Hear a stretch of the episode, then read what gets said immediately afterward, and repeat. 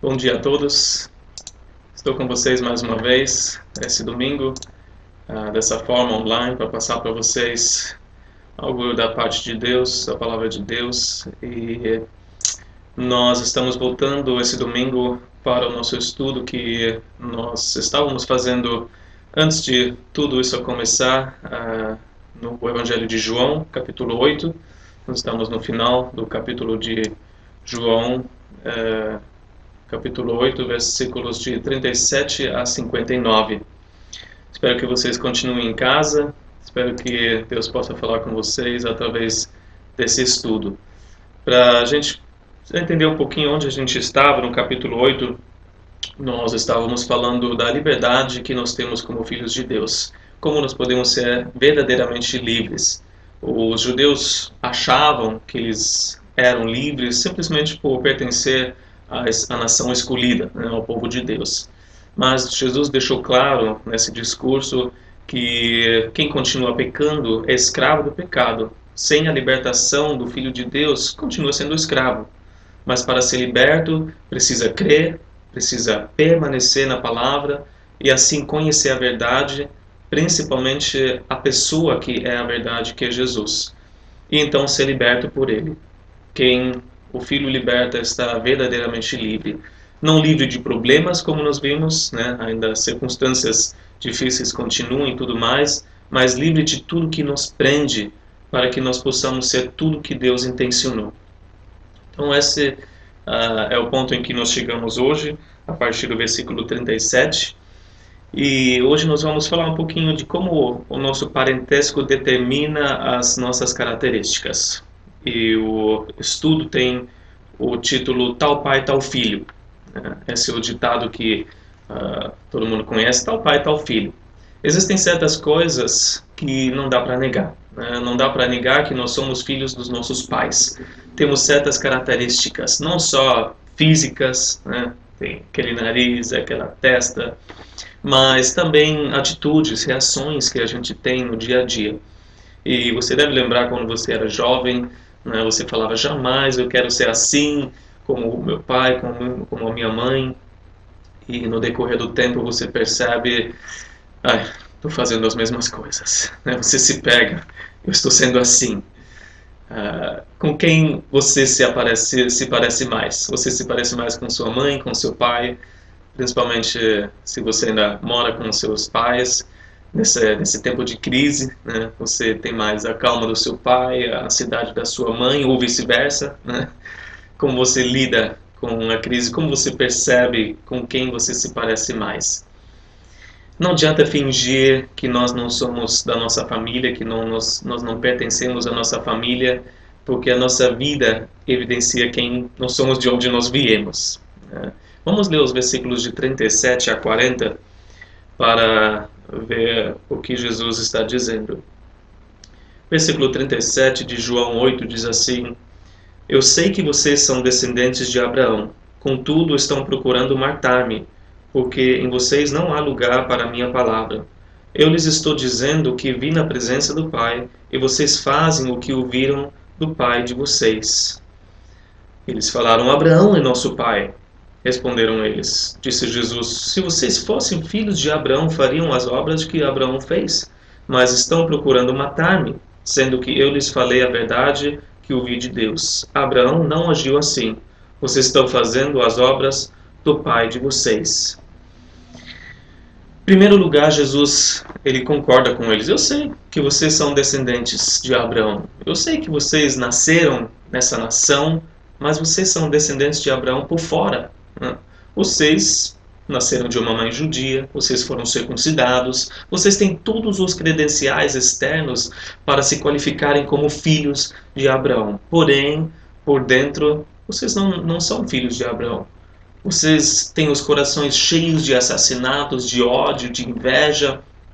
Vocês estão se desqualificando. Da mesma forma, nós vemos hoje pessoas que se chamam cristãos, talvez porque tenham nascido numa família cristã, porque ah, realmente seguem os rituais, frequentam a igreja, até se batizaram, têm um certificado para mostrar: eu fui batizado nessa igreja, mas por dentro não houve transformação. Por dentro, não nasceram de novo. Por dentro, não receberam um um novo coração. E no coração, eles continuam odiando, né? matando, xingando, pagando com a mesma moeda. E Jesus diz que uma característica dessas pessoas é que não há lugar para a palavra de Deus nessas pessoas. Versículo 37. Em vocês não há lugar para a minha palavra. Eu pensei em três formas como isso pode acontecer. Porque, em primeiro lugar, os corações estão cheios. Né? Em você não há lugar para a palavra porque vocês já estão cheios, assim como Jesus não encontrou lugar para si em Belém. As hospedarias estavam cheias. E assim o seu coração pode estar cheio. Você tem outras prioridades. Qualquer outra coisa é mais importante do que a palavra de Deus. Em segundo lugar, pode ser uma atitude de rebeldia, porque você não respeita a autoridade da palavra, você não aceita a, a palavra como verdade absoluta sobre todas as coisas, acima de todas as coisas. Em terceiro lugar, não pode ter lugar para a palavra dentro de você porque você não deixa a palavra criar raízes. Você só dá o mínimo de espaço para a palavra, mas não é profundo o suficiente para criar raízes para transformar a sua vida. Antes que isso aconteça, você sente, uh, está acontecendo alguma coisa, você corta as raízes. Você sela o solo do seu coração. Quando? Quando começa a confrontar, quando começa a doer um pouco, quando você, o lado mais feio da sua vida, a parte mais feia que você precisaria virar para Deus para que Ele possa curar, mas você não deixa palavra não há lugar, não encontra lugar em você. E essa primeira de cinco características que nós vamos ver de alguém que segue Deus como Pai. Vamos ver a parte positiva, o lado positivo. Como que é então alguém que tem Deus como seu Pai? Tem lugar para a palavra de Deus dentro de si. A sua relação com a palavra de Deus fala muito de quem é o seu pai espiritualmente falando. É chocante ouvir Jesus falando para essas pessoas que estão convictas, né? Nós somos né, filhos de Abraão, né? Realmente da nação de Deus. É chocante ouvir Jesus falando: vocês não têm o mesmo pai que eu. Eu não gostaria de ouvir essas palavras. Você tem um pai diferente que eu. Você não é da minha família. Eu preciso Jesus como meu irmão, eu preciso Jesus como meu exemplo, eu preciso, eu quero ter as características que Jesus tem. Mas nos olhos dos judeus, eles olharam para Jesus: Você é judeu. Como você está falando que você tem outro pai que nós? Nós também somos descendentes de Abraão, assim como você, porque é judeu. Por isso, na cabeça deles, eles falam: Como ele pode ter outro pai do que nós? E isso nos mostra a resposta deles no versículo 39. Abraão é nosso pai. Quem, quem seria? Mas Jesus segue bem o ditado que nós falamos: tal pai tal filho. Se vocês fossem mesmos, mesmo os filhos de Abraão, vocês fariam suas obras. Vocês fariam as obras de Abraão. Jesus veio para falar a verdade da parte de Deus. E o que, que eles queriam fazer? Matar o mensageiro de Deus.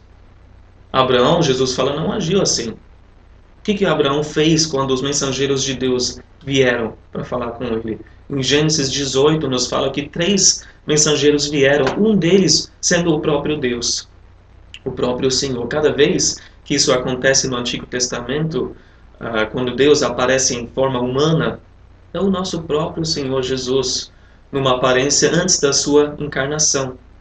Então Jesus apareceu a Abraão. O que, que ele fez? Como ele reagiu?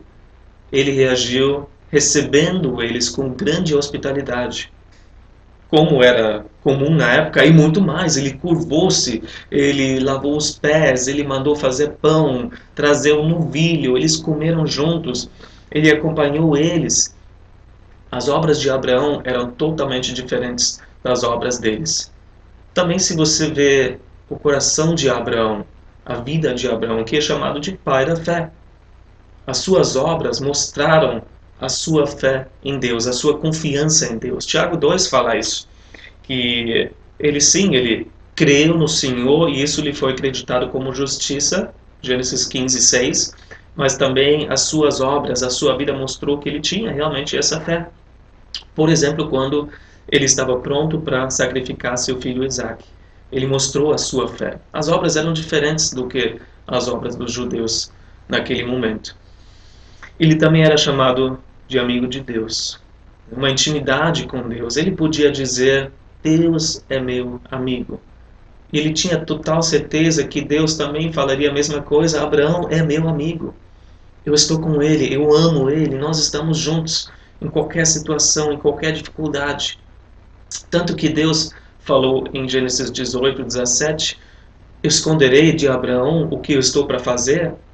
Falando do, julgamento de Sodoma e Gomorra. Eu não posso esconder nada do meu amigo. E, e Abraão, por outro lado, como amigo de Deus, tinha total confiança e ousadia para se aproximar de Deus em qualquer momento para falar sobre qualquer coisa. Em Gênesis 18, nós vemos a intimidade, a ousadia de que ele tinha para interceder pelos justos de Sodoma. Quem poderia falar com Deus senão um amigo falando dessa forma?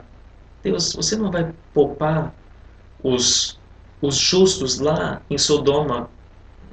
Se, se tiver 50, você não vai poupar a cidade toda por causa deles? E se tiver 45 e 30 e 20? ou 10, só 10. A gente sabe que não tinha nem 10 na cidade, mas a gente vê a intimidade de amigo que, que Abraão tinha. Resumindo, nós vemos mais três características de uma pessoa que segue Deus como Pai. Nós falamos em primeiro lugar, há lugar para a palavra dentro dessa pessoa. Em segundo lugar, essa pessoa recebe os mensageiros de Deus com grande prazer. E segunda e terceira João, essas duas cartas nos mostram a importância de mostrar hospitalidade para aquele que traz a palavra de Deus para nós, a mensagem de Deus. Em terceiro, em terceiro lugar, então, quem tem fé viva que mostra, que se mostra através das obras. Uma pessoa assim realmente é filho de Deus, tem Deus como seu pai. Em quarto lugar, essa pessoa vive e cultiva uma amizade com Deus. Se a gente pensa em Jesus falando essas palavras hoje, como seria? Ele, fala, ele falaria: se vocês fossem mesmo filhos de Deus, vocês não fariam outras obras? Se vocês fossem mesmo meus discípulos, vocês não agiriam de outras forma, de outra forma? Se vocês fossem mesmo os meus discípulos, todos não saberiam que vocês são de fato meus filhos porque vocês se amam uns aos outros? mas ao invés disso a gente vê uh, os seus discípulos mais brigando por poder, por dinheiro, pelas ovelhas de Jesus, por uma tradução correta da Bíblia, por rituais, por doutrinas que não são necessárias para a salvação. São essas brigas e não o amor que um tem pelo outro.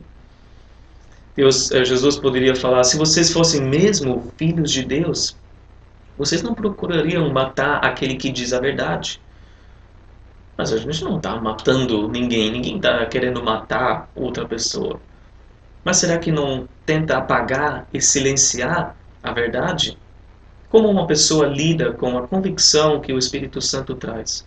Quando o Espírito Santo aponta o dedo e coloca ali naquele, naquele ponto, naquela área da sua vida e mostra a verdade sobre a sua vida, isso é pecado.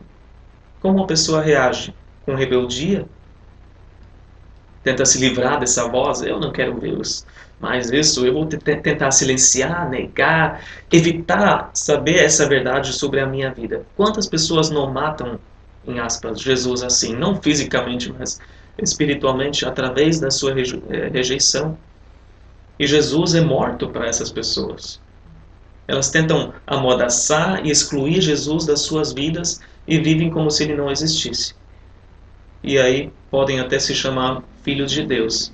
Mas Jesus fala: vocês não fazem as obras que realmente né, mostram que você é filho de Deus. Nos versículos de 41 a 43, a gente vê a quinta característica que é mais importante. Vamos ler? Versículo 41. Vocês estão fazendo as obras do pai de vocês. Protestaram eles: Nós não somos filhos ilegítimos. O único pai que temos é Deus. Disse-lhe Jesus: Se Deus fosse o pai de vocês, vocês me amariam, pois eu vim de Deus e agora estou aqui. Eu não vim por mim mesmo, mas ele me enviou. Por que a minha linguagem não é clara para vocês? Porque são incapazes de ouvir o que eu digo. Jesus afirma novamente: vocês estão fazendo as obras do Pai de vocês, vocês têm outro. E os judeus já estavam perdendo a paciência e começaram a ofender Jesus. Quer falar de pai? Né? Você está falando de pai mesmo? Quem é o seu pai? Dizem que você nasceu de uma virgem, mas a gente acha mais que você tem uma mãe que pulou a cerca. Olha a ofensa. Eles falam, quer, quer falar de pai espiritual mesmo? Então, vamos concordar com a Bíblia, vamos concordar com Isaías, por exemplo, Isaías 63, 16 e outras passagens que dizem que Deus é o pai de Israel. E agora eles estão chegando, chegando no ponto mais importante. Deus, vocês realmente dizem que Deus é o pai de vocês? Mas se Deus fosse, porém Deus também não é o pai de vocês. Porque a quinta característica de quem segue realmente Deus como pai é amar. Né? Se Deus fosse o pai de vocês, versículo 42, vocês me amariam primeiro lugar, vocês amariam, porque Deus é amor. Que Deus derramou os, o seu amor no coração de cada um que é filho de Deus. Essa pessoa é capaz de amar com o amor de Deus, com o amor ágape, não apenas com o amor humano. Eu te amo se você me faz bem. Eu te amo enquanto você faz o que eu quero. Mas não é só amar, mas a característica é quem ama o Filho Jesus. Quem ama Deus, ama seu Filho. Ninguém pode falar eu amo a Deus sem também falar eu amo Jesus. E Jesus ainda falou em João 14, 23: Se alguém me ama, guardará a minha palavra. Quer dizer, você me ama mesmo? Então você vai mostrar isso através da sua obediência. E a gente vê isso numa pessoa que genuinamente nasceu de novo. A primeira característica que essa pessoa tem é amor é querer obedecer. É a primeira mudança na vida dessa pessoa. Eu estou cheio de amor, eu quero amar, quero expressar esse amor pelo por meu Salvador. Eterna gratidão por aquilo que Jesus fez. Mas também eu quero expressar o meu amor agora às, às pessoas ao meu redor. E até estender amor para aquele que me ofendeu, para aquele que me perseguiu, para aquele que me odeia. Esse é o amor ágape. E Jesus continua falando, agora vamos incluir mais uma vez o versículo 43. Quem é o Pai realmente dessas pessoas? Versículo 43 a 47. Por que a minha linguagem não é clara para vocês? Porque são incapazes de ouvir o que eu digo. Vocês pertencem ao pai de vocês, o diabo, e querem realizar o desejo dele. Ele foi homicida desde o princípio e não se apegou à verdade, pois não há verdade nele. Quando mente, fala sua própria língua, pois é mentiroso e pai da mentira. No entanto, vocês não creem em mim, porque lhes digo a verdade. Qual de vocês pode me acusar de algum pecado? Se estou falando a verdade, por que vocês não creem em mim? Aquele que pertence a Deus ouve o que Deus diz. Vocês não ouvem, porque não pertencem a Deus. Deus deixou, Jesus deixou mais ou menos né, eles pensando quem é então o nosso pai e agora ele revela quem é o pai deles. É o diabo. Porque no final cada pessoa segue ou Deus ou Satanás. Não importa se você quer ou não, não importa se você está ciente disso ou não, você está seguindo ou Deus ou o diabo. Mas alguém pode dizer, eu não sigo o diabo, eu não eu gosto muito de Deus, não procuro Deus, mas eu também não sigo o diabo. Ah, enquanto você vive para você mesmo e rejeita Deus, o diabo está muito feliz. A Bíblia diz em 2 Timóteo 2,26 que diabo, o diabo aprisionou aqueles que não creem para fazerem a sua vontade. Você acaba sendo um escravo do diabo para fazer a vontade dele. E o que impede uma pessoa de se tornar filho de Deus. A gente vê isso na, na pergunta de Jesus no versículo 43. Por que, que vocês não entendem a minha linguagem? Por que não é tão clara a minha, literalmente, a minha maneira de falar, a escolha de palavras, que sempre foi falando a verdade em amor? Eu estou falando em amor com vocês, por que vocês não conseguem entender? E a resposta é porque vocês são incapazes, incapazes de ouvir, mas eles não eram surdos fisicamente, eles não tinham nenhum problema de audição. Jesus está falando, vocês são incapazes de aguentar. Vocês não conseguem mais ouvir a substância da minha palavra, a verdade, que sempre foi a mesma. A mensagem de Deus foi a mesma. Jesus não trouxe uma nova mensagem né, a respeito do plano de Deus com a humanidade. Estava tudo no Antigo Testamento, todas as profecias daquilo que ele iria fazer. Mas o que a gente vê no Antigo Testamento é que os israelitas tinham um histórico de fechar, fechar os seus ouvidos. Estevão, por exemplo, trouxe uma avaliação muito correta em Atos 7, versículo 51, quando ele disse: Povo rebelde, obstinado de coração e de ouvidos, vocês são iguais aos seus antepassados, sempre resistem ao Espírito Santo. O povo obstinado, o povo que não quer ouvir. Isso acontece hoje quando as pessoas tentam empurrar a palavra de Deus e rejeitam a palavra tantas vezes até que não conseguem mais ouvir. Eu não aguento mais, eu não quero mais ouvir, até que os ouvidos ficam tapados, até que a consciência fica cauterizada. E não é apenas isso, mas a gente também sabe que as pessoas não conseguem ouvir porque tem um inimigo, tem o diabo que cega o entendimento. 2 Coríntios 4, 4, que tapa os ouvidos e, e vai sussurrando as mentiras aos ouvidos, para que não tenha mais espaço para ouvir a palavra de Deus, para que não tenha mais ouvidos por causa de tantas distrações. E a gente vê quem pode então ser salvo, mas para Deus nada é impossível. Isaías 59, 1 diz: O braço do Senhor não está tão curto que não possa salvar, e o seu ouvido tão surdo que não possa ouvir. Para Deus não é difícil. Deus quer que todos cheguem ao arrependimento, que todos cheguem ao conhecimento da verdade. E, segundo Timóteo 2, 25 a 26, fala isso, assim voltem à sobriedade e escapem da armadilha, armadilha do diabo. Qualquer um pode ser salvo, basta se humilhar, basta pedir perdão, basta ser salvo através da fé em Jesus Cristo.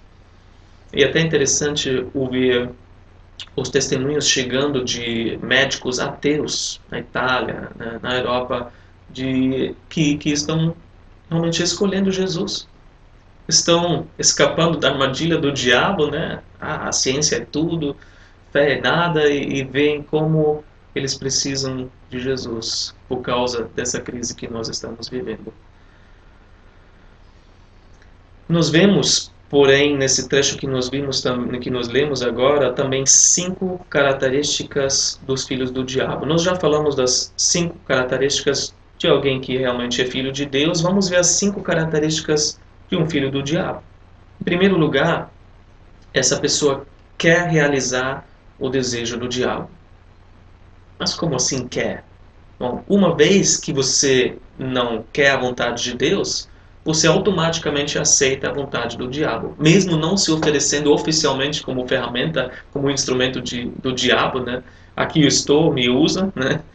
Mas no final, enquanto cada um faz o que quer, o seu próprio desejo, que cada um que não quer Deus quer fazer, você agrada a si mesmo, você não agrada a Deus. Isso é suficiente para o diabo.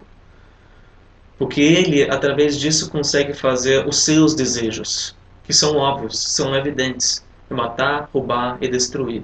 A destruição que a gente vê nesse mundo. Mas ninguém quer fazer isso. Alguém fala, eu não vivo para fazer, né, para matar, roubar e destruir. Porém, se todo mundo continua fazendo o que deseja, os seus próprios desejos, acaba colaborando com o grande plano de Satanás, acaba colaborando com o reino do diabo. Porque nem todo ato individual causa morte, roubo, destruição. Mas todos os atos egoístas, todos os atos pecaminosos juntos, você junta tudo isso ao longo do tempo, você acaba cumprindo os desejos do diabo. Você acaba sendo parte da, do resultado que ele quer, a parte final de destruição. Satanás a gente não sabe que sabe que não está aí para brincar ele tem uma agenda. E essa agenda é revelada desde o começo. Nós vemos aqui, ele é homicida desde o começo. Como que é que ele é homicida desde o começo? Qual é esse plano que ele tem? A gente pensa em primeiro lugar no primeiro homicídio, né, realmente, de que Caim matou Abel, em Gênesis 4. Com certeza, Satanás estava por trás, influenciando Caim né, com suas mentiras, também revelando o seu plano de querer matar o Messias, né, de, de impedir a vinda do Messias desde o começo, que a grande expectativa no começo era que o primeiro filho, o primogênito de Adão e Eva, fosse o Messias. Então, Satanás pensou: vou matar esse, acabou o meu problema. Por causa das profecias que tinham que a cabeça dele seria esmagada. Mas a gente também precisa pensar naquilo que aconteceu antes disso, que no final foi Satanás parte responsável para trazer a morte para o mundo por causa do pecado. Foi Satanás que, que se aproximou de Eva, que mentiu para ela, que falou: certamente vocês não morrerão ao comer o fruto dessa árvore. E Adão e Eva pecaram, né? não foi Satanás que, que pecou, não, foi por causa da vontade deles, do desejo deles, da desobediência deles, mas a morte entrou no mundo também por causa da tentação de Satanás. E essa também é a segunda característica dos filhos do diabo. Eles mentem. Eles mentem. A gente fala isso para os nossos filhos, né? O não mente porque pai da mentira é o diabo. E a gente vê aqui que, ao invés de se apegar à verdade, ele se rebelou contra a verdade. Não há verdade nenhuma nele. Ele é o oposto de Deus é, nessa essência. Deus é a verdade, Satanás é a mentira. Deus é a luz, Satanás é trevas. Uma pequena observação só, que às vezes isso é um pouco confuso na cabeça de muitos cristãos. Satanás não é o oposto do, de, eh, de, de Deus em seu ser, em quem ele é. Deus é eterno, não criado. Satanás é criado, né? não é eterno, é um anjo. Né? Ele teve um começo. O oposto do diabo seria o anjo Miguel, que no final a gente vai ver os dois lutando também. Bom, fechando parênteses, que, que Satanás tem para oferecer? Apenas mentiras. Ele é a fonte da mentira, ele é o pai da mentira. A gente não pode esperar outra coisa. Ele é o maior enganador e infelizmente muitos caem no seu engano. Quando ele usa bastante verdade, que ele conhece a verdade também, e mistura com as suas mentiras. O que, que isso faz? Não faz uma meia verdade. Um pouquinho de mentira faz de tudo 100% mentira. E os seus filhos falam a sua própria língua. Mentem da mesma forma, mesmo mentiras brancas, mesmo meia-verdades. E os seus filhos acabam presos nas redes de mentiras que eles mesmos tecem. Acabam até acreditando nas suas próprias mentiras. Isso é o ponto, o pior ponto que tem, porque enganam, enganam a si mesmo. Se nós pensamos em nós como cristãos, o que, que nós devemos acreditar? A verdade de Deus ou as mentiras do diabo? E isso é tão sutil, porque as mentiras de Satanás são sutis, que muitas, muitos cristãos acabam acreditando. Por quê? Porque no fundo tem um pouquinho de dúvida. Duvidam a bondade de Deus. Esse foi o mesmo problema de Adão e Eva. Estavam duvidando.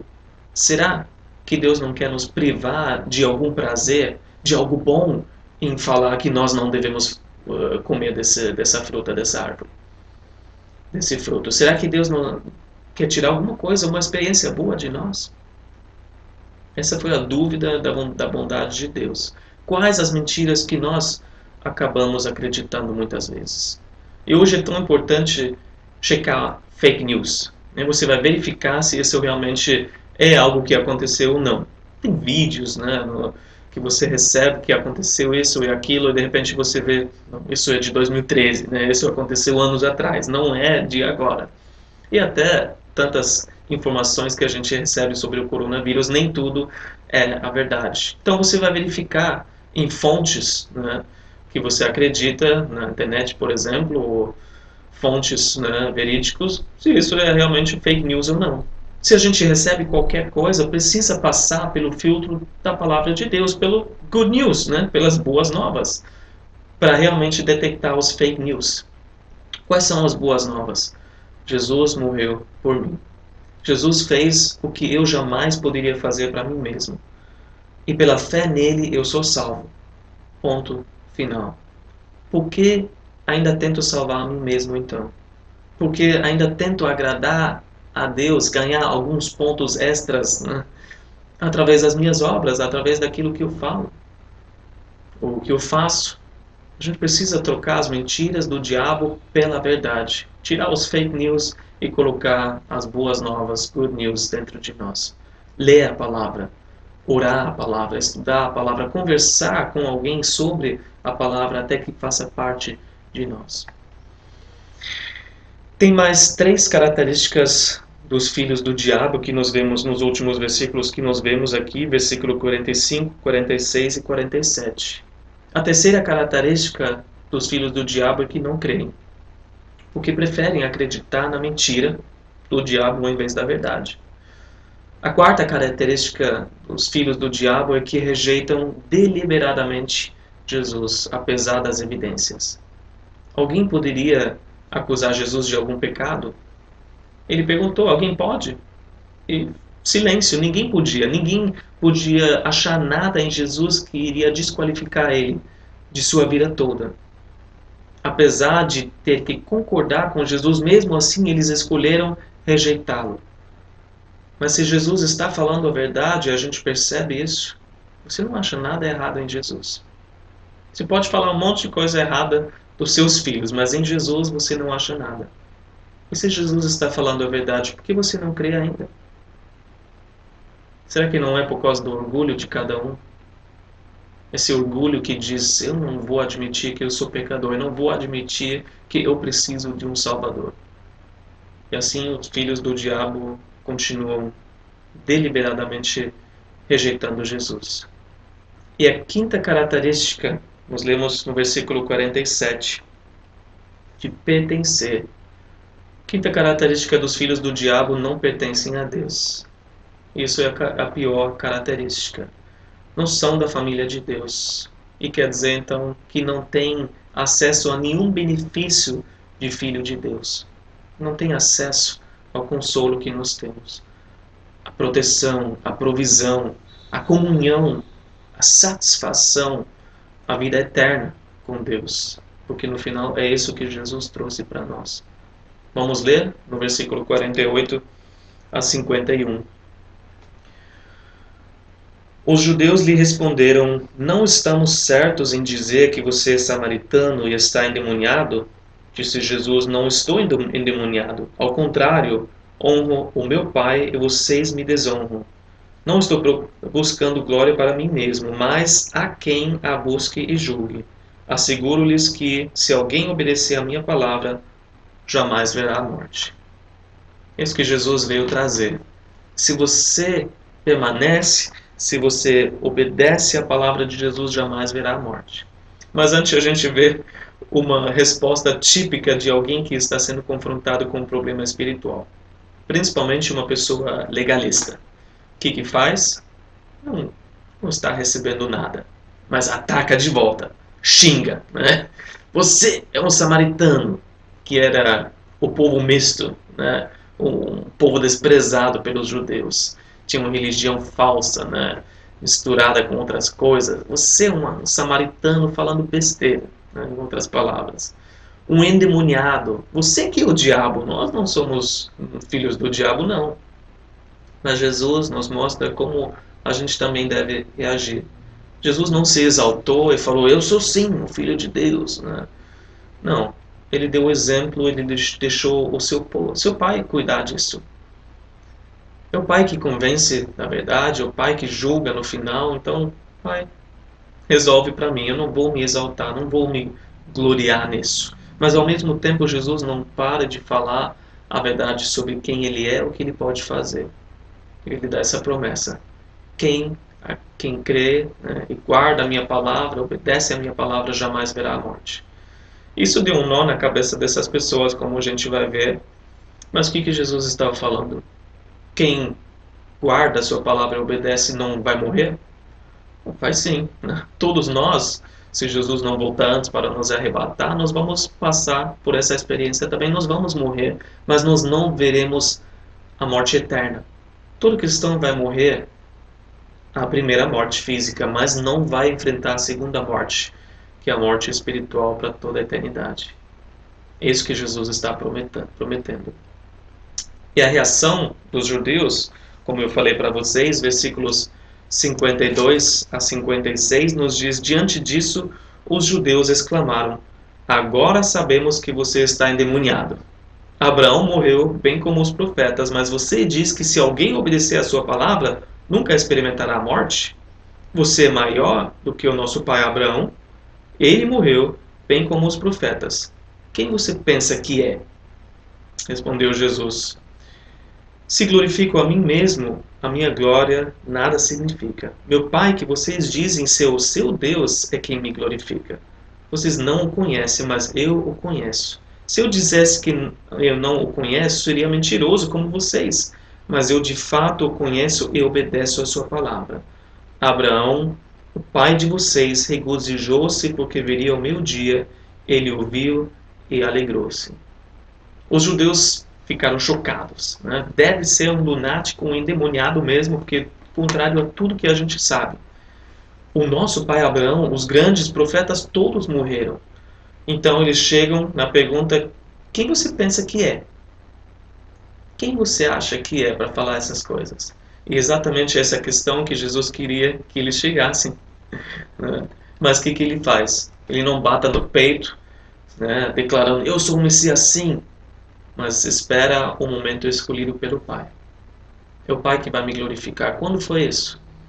Através do maior sinal de todos os tempos, que a gente vai comemorar né, mês que vem, 12 de abril, a ressurreição de Jesus. Jesus foi glorificado através da ressurreição. Ele teve que esperar esse momento.